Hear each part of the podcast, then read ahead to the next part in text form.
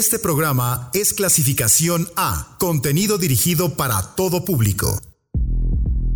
La teoría de los seis grados de separación plantea que una persona puede estar conectada con cualquier otra en el mundo a través de una cadena de conocidos que no excede cinco intermediarios. Si lleváramos esta teoría al plano de la música, ¿será posible relacionar de alguna forma artistas, géneros y canciones por muy alejados que puedan aparentar ser? La idea es comprobar que sí.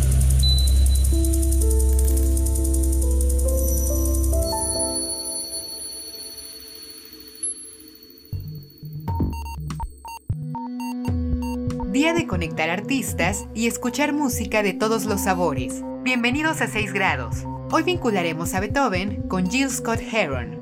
Charlemos de estos dos grandes.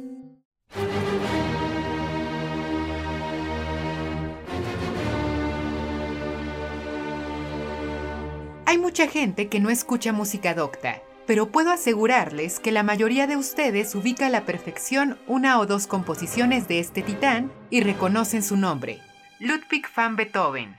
Es probablemente, junto con Mozart, el más famoso de los compositores. ¿Pero por qué? ¿Qué de maravilloso tiene Beethoven? Pues ahí va. Director de orquesta, compositor y pianista alemán, Ludwig nació en 1770 y tuvo una vida verdaderamente difícil. Su padre estaba obsesionado con Mozart, de que a los 7 años se encontrara dando conciertos y fuera ya considerado un prodigio musical. Y cuando nació Ludwig, estaba empeñado en que él siguiera los pasos de Wolfgang y se consagrara como uno de los más grandes. Sin duda fue así, pero su hijo tuvo que pagar un precio altísimo, la falta de afecto que experimentó de parte de su familia y la falta de convivencia social que le impidió desenvolverse como cualquier persona común y corriente. Esto desencadenó que a futuro padeciera depresiones terribles que lo llevaron a intentar suicidarse en varias ocasiones. Pero sigo con esta historia. Aprendió órgano, piano y clarinete con extrema disciplina que le exigió su padre, y a los siete años, aunque su padre dijo que tenía seis, dio su primer concierto público y llamó la atención de todos, maestros músicos y monarcas, incluso nombrándolo el próximo Mozart. Como chisme, cuenta una leyenda que cuando fue a Viena a los 17 años, tuvo un encuentro fugaz con el mismísimo Wolfgang Amadeus Mozart, quien después de escuchar su trabajo dijo, Recuerden su nombre, este joven hará hablar al mundo. En fin, después de muchos años de vivir bajo el yugo de su familia, y sobre todo de su padre, y después de muchos episodios terribles que tuvo que experimentar, Beethoven decidió que con su música iba a alcanzar la libertad.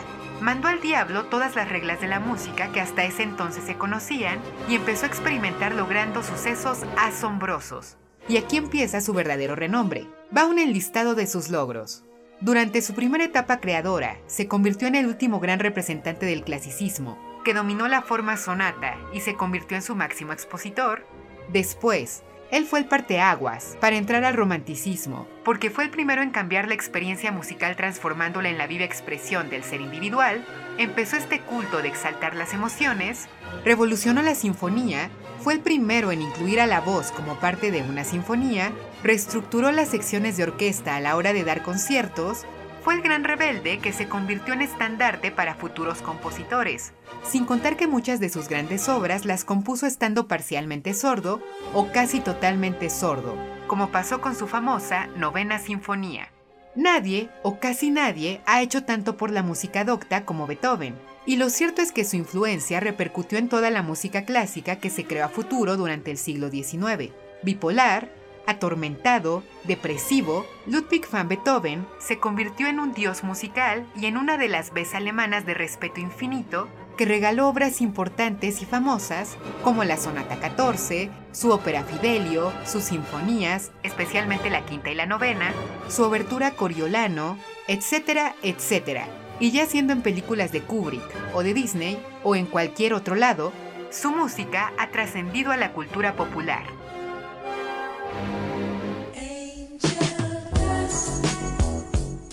Nacido en 1949 en Chicago, aunque en otra arista muy diferente de la música, Jill Scott Heron es también uno de admiración total. Criado por su abuela, Jill incursionó en la música en los 70s para convertirse en una fuerza de la contracultura que con su poesía influenció el soul, el jazz y lo que en un futuro iba a convertirse en la cultura del hip hop, pues es considerado por muchos el primer rapero de la historia. Cuando cumplió 12 años, falleció su abuela y se mudó con su madre al Bronx de Nueva York, y destacó en la escuela, especialmente en su clase de inglés por sus escritos inteligentes y prodigios que era capaz de realizar a su corta edad. Esto le permitió ganar una beca completa para estudiar en una escuela privada, The Fieldstone School, en donde, además de él, solo asistían al colegio cuatro alumnos más negros. Además del racismo, durante esta época, Scott conoció en carne propia las diferencias socioeconómicas y esto fue marcando su línea creativa. De hecho, podríamos decir que este hombre fue un genio de la literatura. Asistió a la Universidad de Pensilvania, ahí conoció a Brian Jackson, después se tomó un año de la escuela libre para escribir dos novelas, una de ellas publicada en 1970 con excelentes críticas, y aunque jamás completó su licenciatura, fue admitido para estudiar una maestría en escritura creativa Después dio clases de literatura y escritura creativa en Washington y a la par, la música llegó a su vida. En 1970 sacó su primer LP, A New Black Poet, en el que colaboró con el ya mencionado Brian Jackson y el cual relució letras de crítica social que repudiaban la cultura del consumismo, denunciaban la ignorancia de la raza blanca de clase media y empezó a llamar la atención con su spoken word. Después en 1971 llegó Pieces of a Man, que si bien lució música más comercial, incluyó su himno The Revolution Will Not Be Televised. Más adelante, en 1974, llegó el aclamado Winter in America, para muchos el más artístico de sus discos. En 1979, ya se encontraba presentándose en el Madison Square Garden y era todo un símbolo de intelectualidad afroamericana, que a través de sus letras expuso todos los problemas sociales y políticos de Estados Unidos, haciendo uso del rap. En los 80 incursionó en el jazz, pero a la par empezaron sus problemas con las drogas que más adelante lo llevaron a la cárcel un par de años y lo sorprendente es que pese a estas bajas de su vida, incluyendo el hecho de que tenía sida, jamás dejó de pisar escenarios y se mantuvo activo en la música casi hasta el día de su muerte en 2011. Incluso sacó su último disco en 2010, el I'm New Here, que fue totalmente aclamado y demostró que su lugar en la música es intocable. Kanye West interpretó una canción en su funeral, lamentó su muerte públicamente Chuck D de Public Enemy, otros más del medio como Eminem, Lupe Fiasco y Usher. El legado de Scott Heron ha influenciado desde el rock hasta el hip hop, la literatura y la propia academia, y considerado uno de los más grandes músicos de los 70s, que generaron una conciencia política dentro de la música, su título del Bob Dylan negro no fue fortuito, Gracias a él fue que la música afroamericana llegó a las esferas más intelectuales, demostrando que la raza que creía Estados Unidos débil puede tirar en cara las más crudas y reales circunstancias de su falso sueño americano. Beethoven y Jill Scott Heron. Iniciemos nuestra música con The Get Out of the Ghetto Blues de Jill Scott Heron, seguida de la sonata para piano número 8 en do menor, opus 13 patética, rondo alegro, de Ludwig van Beethoven.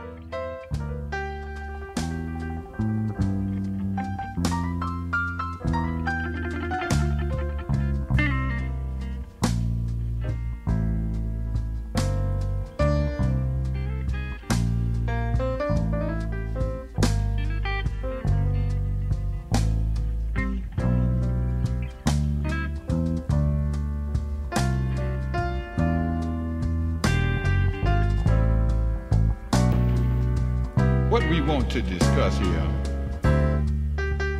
are roots out of the ghetto. This is called the Get Out of the Ghetto Blues.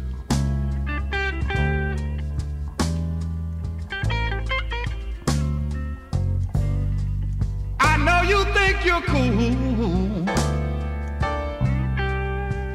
Lord, if they bus your kids to school.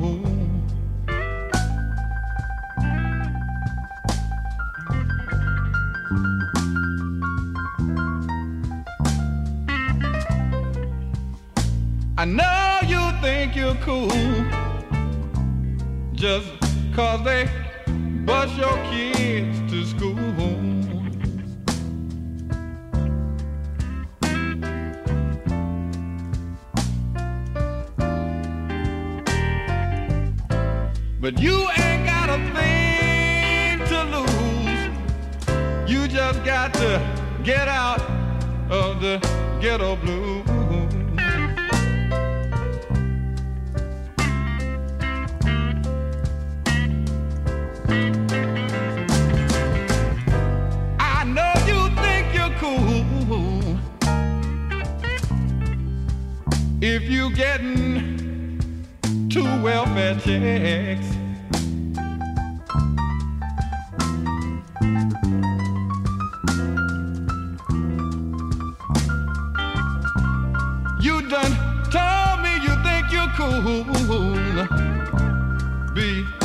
you're getting too welfare checks.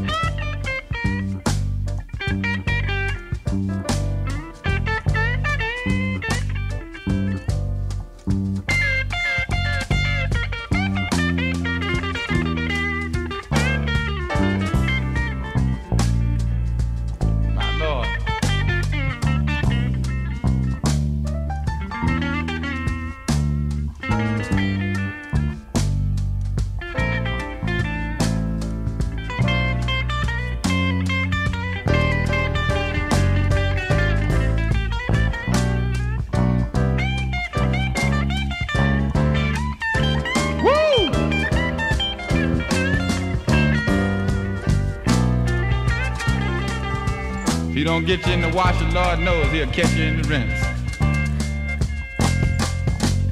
I know, I know you think you're cool. Just cause you shooting that stuff in your arm.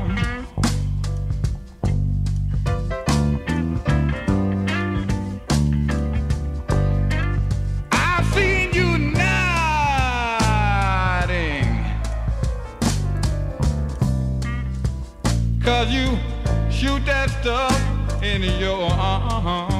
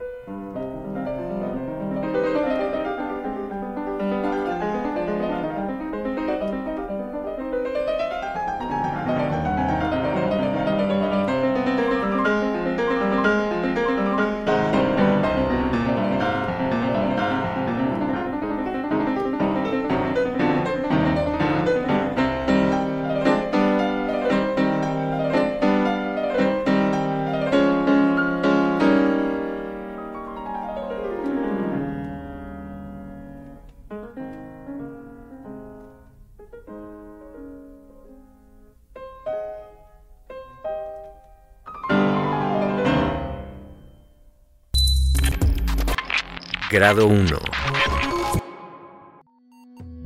Una de las composiciones más famosas de Beethoven es la para Elisa, que seguro muchos de ustedes reconocen. Esta.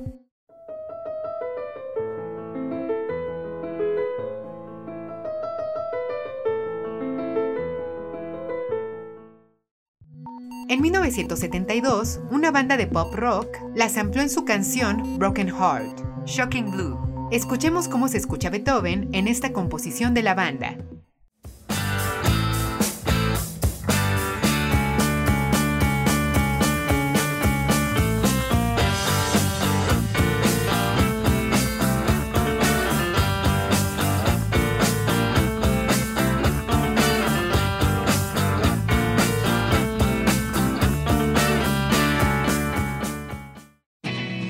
Y ahora vamos con algo más de ellos. Venus, lanzada en 1969.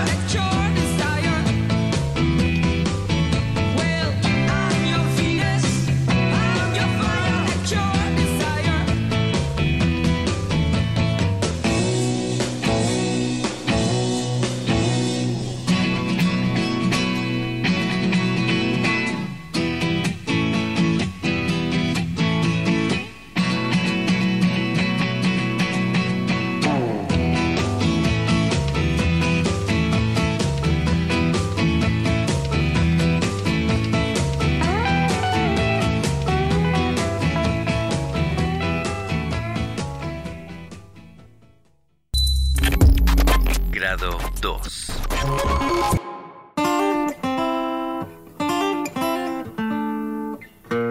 Shocking Blue nació en Holanda a finales de los 60 después de que su fundador, el guitarrista Robbie Van Leuven, renunciara a la banda de Motions para crear otro proyecto, en donde en un principio tenían a un vocalista masculino, Shocking Blue, que alcanzó el éxito en 1968 con el sencillo Lucy Brown is Back in Town.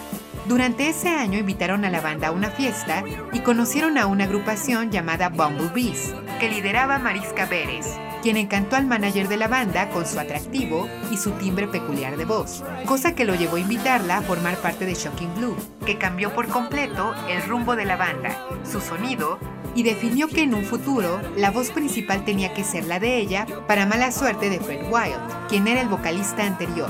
El primer sencillo que lanzaron con esta nueva propuesta de la agrupación fue Send Me a Postcard, que tuvo muy buenas ventas, los llevó a convertirse en la sensación del rock holandés y estableció a Mariska como una diva europea, especialmente cuando en 1969 se estrenó Venus, que fue número uno en bastantes países del mundo, incluido Estados Unidos.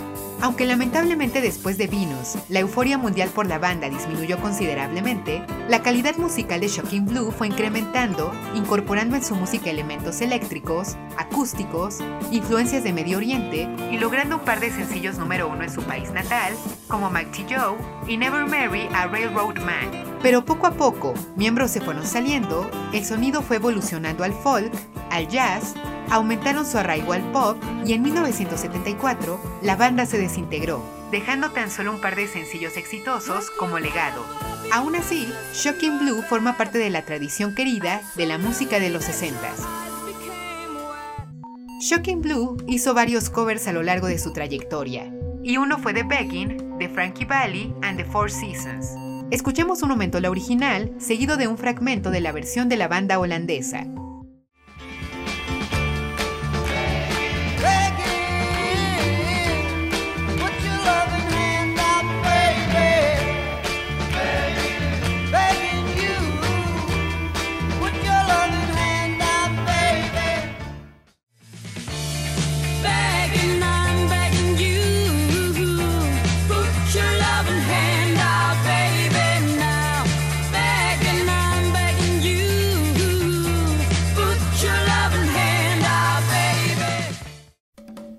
Escuchemos más de Frankie Valli and the Four Seasons. Esto se titula Sherry, estrenada en 1962.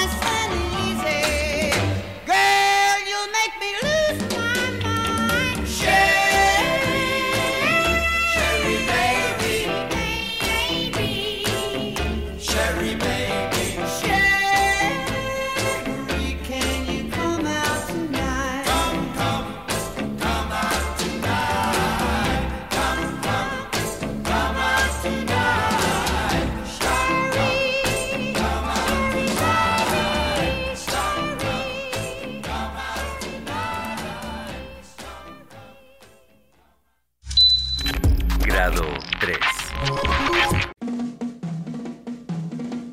Frankie Valli and the Four Seasons fueron todo un acontecimiento musical, una de las bandas más vendidas a principios y mediados de los 60s. Exponentes del rock and roll y el RB, a lo largo de cinco años, The Four Seasons posicionaron más de 25 sencillos dentro de los top charts estadounidenses y de otros lugares del planeta, empezando en 1962 con Sherry, que recién escuchamos y como dato extra, fue compuesta en tan solo 15 minutos. De hecho, The Four Seasons fue junto con Beach Boys la única banda que logró sobrevivir y triunfar durante la invasión británica, juntando hits número uno de manera consecutiva con Big Girls Don't Cry, Walk Like a Man, Candy Girl y otras más. La clave del éxito de la banda tuvo mucho que ver con Frankie Valli. Su voz durante la época era brutal, poseía un rango vocal de tres octavas que volvía loco al público, pero lamentablemente lo que tuvo la banda en su contra fue que su éxito llegó en una época de transición importante en la industria, donde el público rápidamente volteaba a ver proyectos que innovaban y esto dejó muy atrás a The Four Seasons. Durante una época en los 70s lograron recuperarse un periodo muy breve de tiempo, pero sin Frankie Valli, a quien le estaba yendo bien como solista, todo empezó a ser más difícil, ya que entrados los 70s, estaba claro que no había forma de poderse recuperar en los charts de popularidad.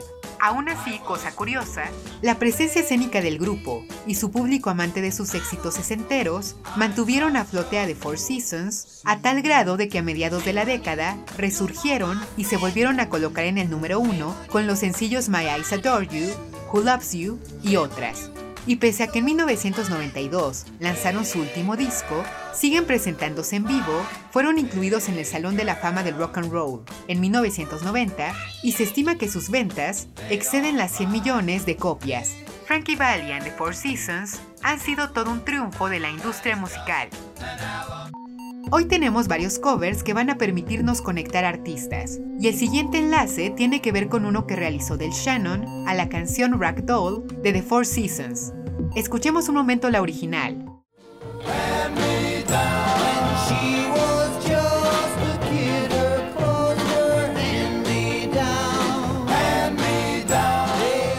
Ahora pongamos un momento la versión de Del Shannon.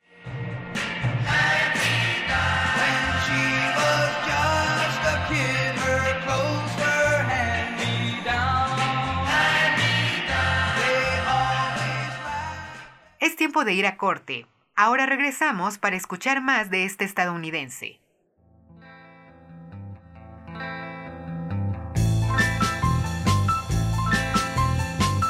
As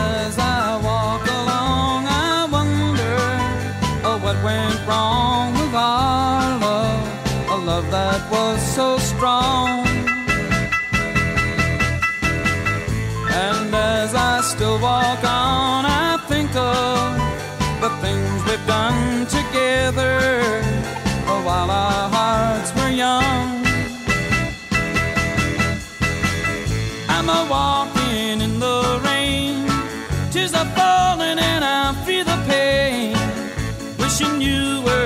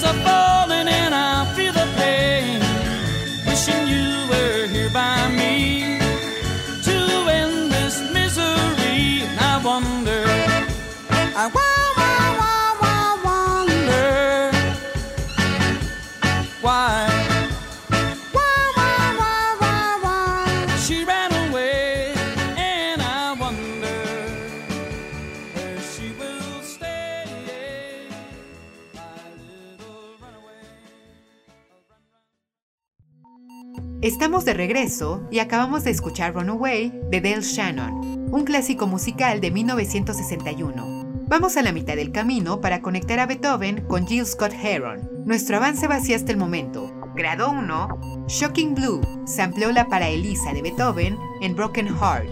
Grado 2, Shocking Blue hizo un cover de Begging de Frankie Valli and the Four Seasons. Grado 3, Del Shannon realizó un cover de Ragdoll de The Four Seasons. Vamos al grado número 4.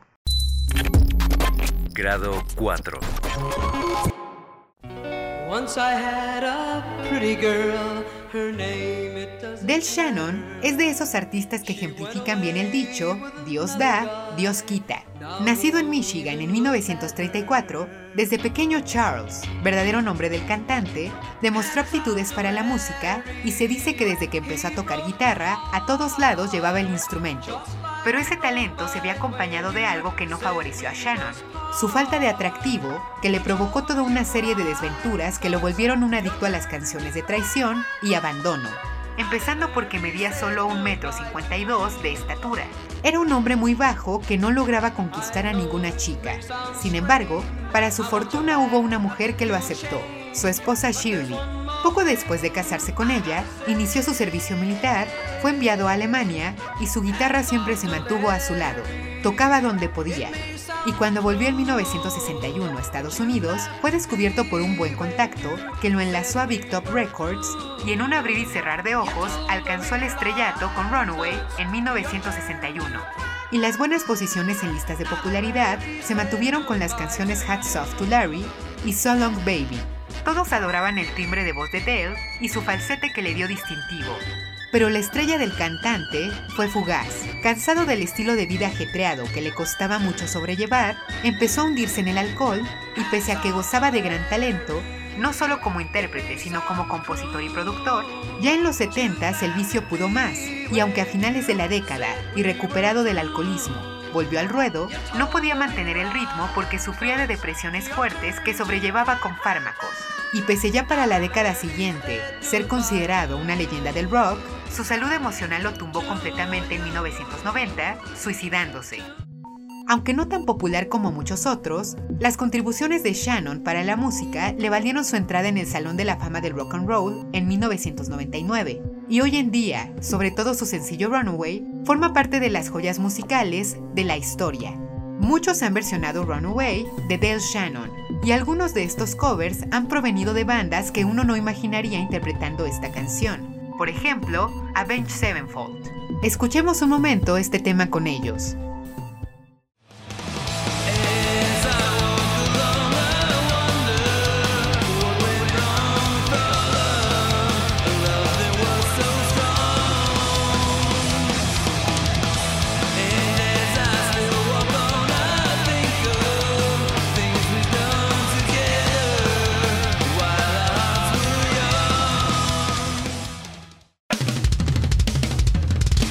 Pongamos más música de estos originarios de California. Welcome to the family. Hey kid, do I have your attention? I know the way you've been living. Life so reckless, tragedy endless. Welcome to the family. Hey, there's something missing. Only time will alter your vision. Never in question, lethal injection. Welcome to the family.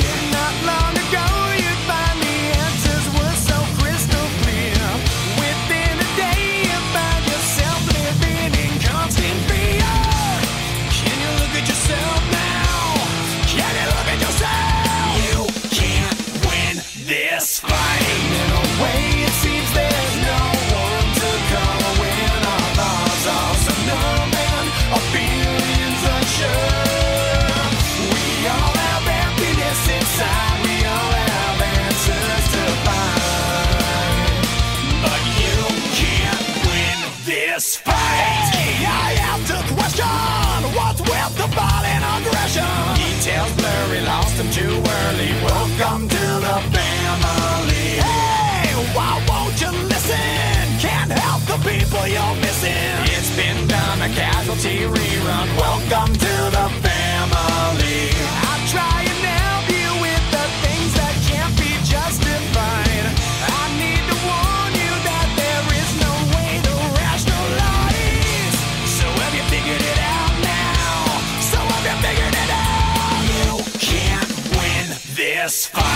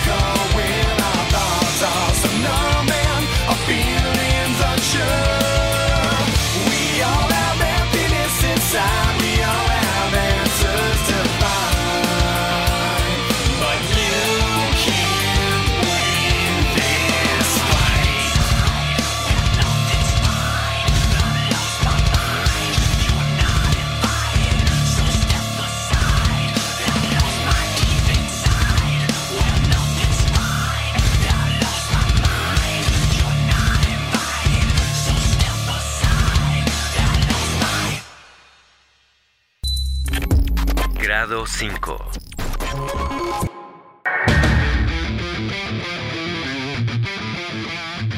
Avenged Sevenfold se fundó en 1999 mientras los miembros fundadores de la banda, M. Shadows, Saki Vengeance, The Rev y Matt Went, iban en la preparatoria y cuando debutaron con su primer disco, Sounding the Seventh Trumpet, contaban tan solo con 18 años. Aunque no llamó la atención, los hizo acreedores de cierta popularidad en su natal Long Beach, California. Y después de que se unió a la banda Sinister Gates, más adelante Johnny Christ, y se salió del grupo Matt Went, todo empezó a cobrar más forma, especialmente cuando en 2003 lanzaron el segundo disco, Waking the Fallen, que incluyó el exitoso tema Unholy Confession, que ganó popularidad en listas Billboard, en MTV y finalmente los hizo conseguir contrato discográfico grande con Warner Brothers Records. Ya para el tercer disco, City of Evil, se volvieron en toda una sensación del hard rock que entró al Billboard 200, les dio disco de oro y ganaron fans de todas partes. Y la fama solo terminó de dispararse en 2007 con la llegada del homónimo Avenged Sevenfold, que demostró que no eran la típica banda ruidosa, sino que poseían una habilidad melódica tremenda que podía crear canciones ambiciosas y geniales, como A Little Piece of Heaven, considerada la Bohemian Rhapsody de la banda. Para ese entonces ya lideraban line-ups de festivales de peso y eran una sensación en todo el mundo, pero la tragedia estaba a punto de acontecer. The Rev, baterista y uno de los compositores principales de la banda, murió accidentalmente a causa de fármacos y alcohol en 2009 en medio de la producción del quinto disco, Nightmare. Y pese a que el álbum una vez terminado, apoyándose de Mike Portnoy en la batería, llegó al número uno en listas de popularidad, la pérdida de The Rev dejó un hueco en el alma del grupo y desde entonces el sonido de la banda no ha dejado de cambiar. A algunos fans les ha agradado, a otros no, pero Avenged Sevenfold se mantiene como uno de los éxitos fuertes del metal, que a la fecha han sacado dos discos más con nuevos bateristas y ya se encuentran trabajando en un próximo. Michael Isondo fue el encargado de producir el disco Nightmare del 2010, y el resultado fue muy bien criticado, pese a que Elizondo no se ha destacado por producir metal. Es más bien un renombrado dentro del hip hop, y es conocido sobre todo por trabajar con un rapero de fama mundial, Eminem, con quien ha coescrito bastantes éxitos como Just Lose It y The Real Slim Shady. Escuchemos algo de Eminem, esto es Mockingbird, perteneciente al disco Anchor de 2005. Ahora volvemos para el grado final. Straighten up, little soldier. Stiffen up that upper lip. What you crying about? You got me. Haley, I know you miss your mom, and I know you miss your dad when I'm gone, but I'm trying to give you the life that I never had. I can see you sad, even when you smile, even when you laugh. I can see it in your eyes. Deep inside, you wanna cry, cause you're scared. I ain't there, daddy's with you in your prayers. No more crying, wipe them tears. Daddy's here, no more nightmares. We gon' pull together through it, we gon' do it. Laney uncle's crazy, ain't he? Yeah, but he loves you, girl, and you better know it. All we got in this world. When it spins, when it swirls, when it whirls, when it twirls. Two little beautiful girls looking puzzled in daze. I know it's confusing you. Daddy's always on the move, mama's always on the news. I try to keep you sheltered from it, but somehow it seems the harder that I try to do that, the more it backfires on me. All the things growing up is daddy that he had to see. Daddy don't want you to see, but you see just as much as he did. We did not plan it to be this way, your mother and me, but things have got so bad between us. I don't see us ever being together ever again, like we used to be when we was teenagers. But then, of course, everything always happens for a reason. I guess it was never meant to be, but it's just something we have no control over, and that's what destiny is. But no more worries, rest your head and go to sleep. Maybe one day we'll wake up and this'll all just be a dream. Now hush, little baby, don't you cry. Everything's gonna be alright. Stiffen that upper lip up, little lady. I told ya, daddy's here to hold ya through the night. I know mommy's not here right now, and we don't know feel how we feel inside. It may seem a little crazy, pretty baby, but I promise mama's gonna be alright. It's funny, I remember back one year when daddy had no money. Mommy wrapped the Christmas presents up and stuck them under the tree and said some of them were from me. Cause daddy couldn't buy them. I'll never forget that Christmas. I sat up the whole night crying cause daddy felt like a bum. See, daddy had a job, but his job was to keep the food on the table for you and mom. And at the time, every house that we lived in either kept getting broken into and robbed or shot up on the block. And your mom was saving money for you in a jar, trying to start a piggy bank for you so you could go to college. Almost had a thousand dollars till someone broke in and stole it. And I know it hurt so bad it broke your mama's heart. And it seemed like everything was just starting to fall apart. Mom and dad was arguing a lot, so mama moved back on the Chalmers in a flat, one bedroom apartment. And dad moved back to the other side of 8 Mile on Novara. And that's when daddy went to California with his CD and met Dr. Dre. And flew you and mama out to see me. But daddy had to work, you and mama had to leave me. Then you started seeing daddy on the TV. And mama didn't like it. And you and Laney were too young to understand it. Papa was a rolling stone, mama developed a habit. And it all happened too fast for either one of us to grab it. I'm just sorry you were there and had to witness it firsthand. Cause all I ever wanted to do was just make you proud. Now I'm sitting in this empty house, just reminiscing, looking at your baby pictures. It just trips me out to see how much you both have grown. It's almost like your sisters now. Wow, I guess you pretty much are. And daddy's still here. Laney, I'm talking to you too. Daddy's still here. I like the sound of that chair. It's got a ring to it, don't it? Shh, mama's only gone for the moment. Now hush, little baby, don't you cry. Everything's gonna be alright. Stiffen that up, pull it up, little lady. I told ya, daddy's here to hold ya through the night. I know mommy's not here right now, and we don't know why. We feel how we feel inside. It may seem a little crazy, pretty baby, but I promise mama's gonna be alright. And if you ask me to, daddy's gonna buy you a mockingbird. I'ma give you the world. I'ma buy a diamond ring for you. I'ma sing for you. I'll do anything for you to see you smile. And if the mockingbird don't sing and that ring don't shine, I'ma break that birdie's neck. I go back to the jeweler who sold it to ya and make him meet every carat. Don't fuck with that. Estamos a punto de establecer el enlace último para conectar a Beethoven con Jill Scott Heron. Este es el recuento último de la noche. Grado 1, Shocking Blue sampleó la para Elisa de Beethoven en Broken Heart. Grado 2, Shocking Blue hizo un cover de Begging de Frankie Valli and the Four Seasons. Grado 3, Del Shannon hizo un cover de Ragdoll de The Four Seasons. Grado 4, Avenged Sevenfold hizo un cover de Runaway de Del Shannon. Grado 5, Michael Isondo produjo el disco Nightmare de Avenged Sevenfold. También ha trabajado con Eminem. Vamos a lo último.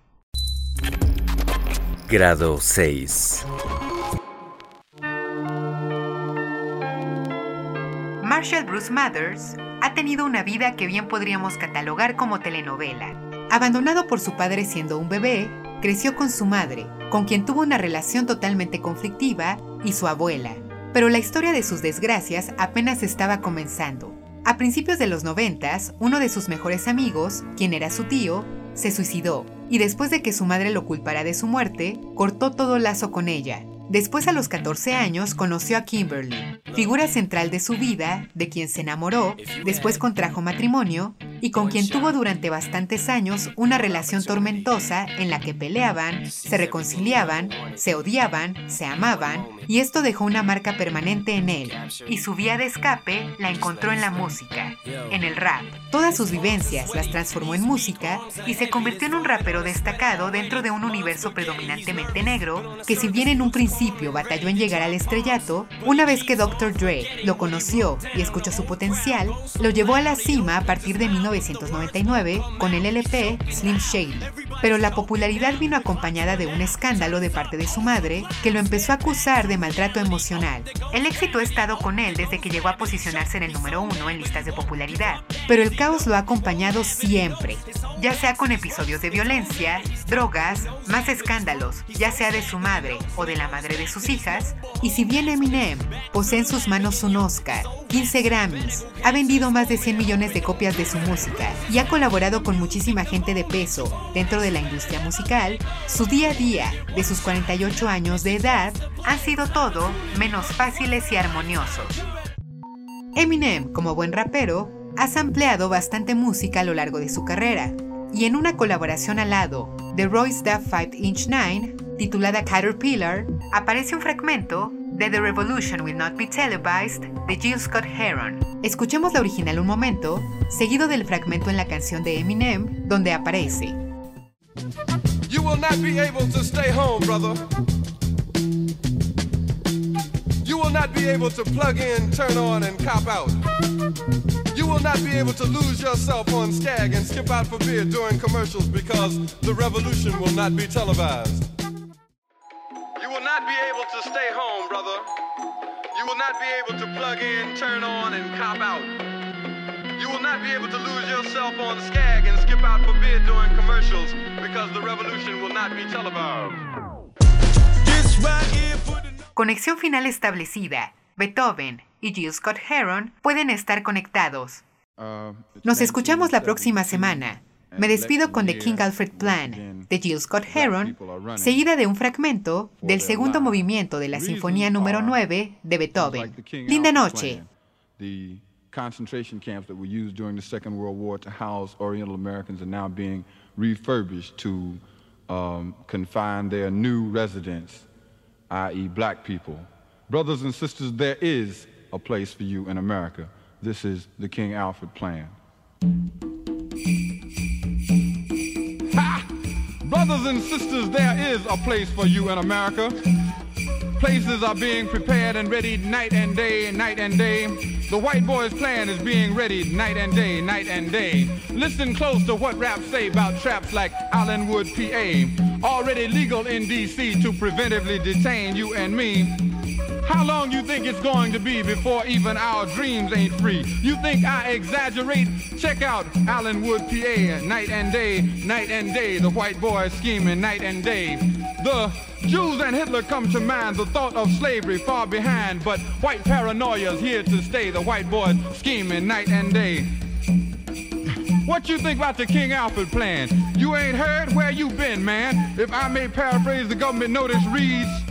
Should there at any time become a clear and present danger initiated by any radical element threatening the operations of the government of the United States of America, members of this radical element shall be transported to detention centers until such time as their threat has been eliminated. Code King Alfred.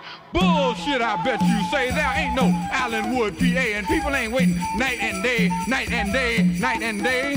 There will be. Without the Motown sound and Thunderbird wallowing in the echoes of Malcolm's words, there must be black unity. There must be black unity, for in the end, unity will be thrust upon us and we upon it and each other. Locked in cages, pins, hemmed in, shoulder to shoulder, arms outstretched for just a crust of bread, watermelon mirages, and oasis that does not exist. Conjured up by the bubbling stench, unwashed bodies and unsanitary quarters, concrete and barbed wire, babies screaming, stumbling around in a mental circle because you never cared enough to be black. In the end, unity will be thrust upon us, blanketed, stifled, a salty taste in your mouth from blood oozing from cracks in woolly heads, red pools becoming thicker than syrup. Slow down your face, birds matted by the life force sprung loose from wells, well deep by the enforcers of mock justice of the red, white, and blue. In the end, unity will be thrust upon us. Let us unite because of love and not hate. Let us unite on our own and not because of barbed wire death. You dare not ignore the things I say. Whitey's waiting night and day, night and day, night and day, night and day.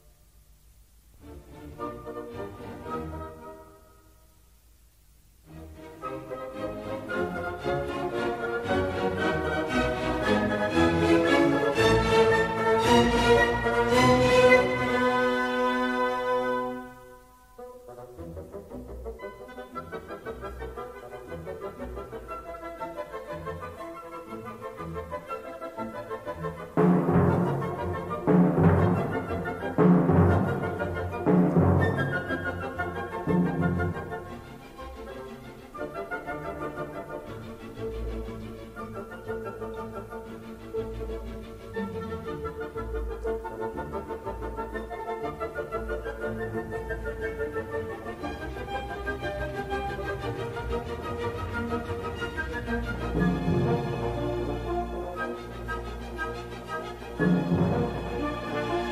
you